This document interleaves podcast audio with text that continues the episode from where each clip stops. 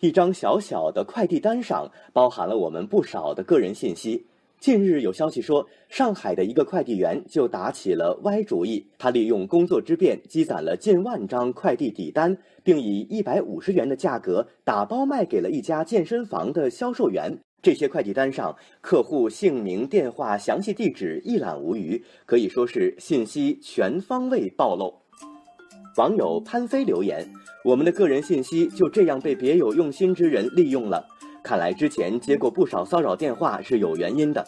这位快递小哥能把底单卖出去，说明某些人有这样的需求。有需求就有市场。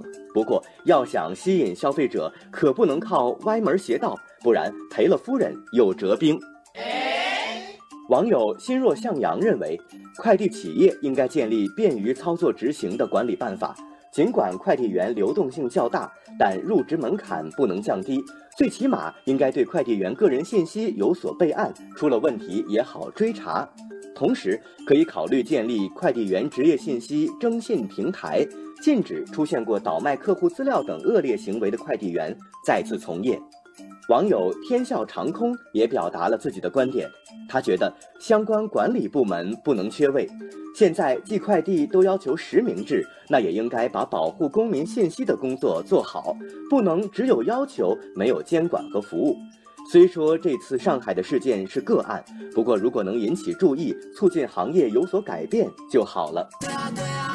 网友生活很满足是一名快递员，他说为快递员队伍里出现这样的害群之马感到羞愧。我和我的同事们每天起早贪黑努力工作，为大家提供便捷的快递服务。虽说辛苦点儿，但还是很快乐，也有职业荣誉感。真希望这样的人不要再混进我们快递员队伍。网友大美草原说：“保护公民信息不泄露，监管部门要履责，快递企业要配合，从业人员要自觉。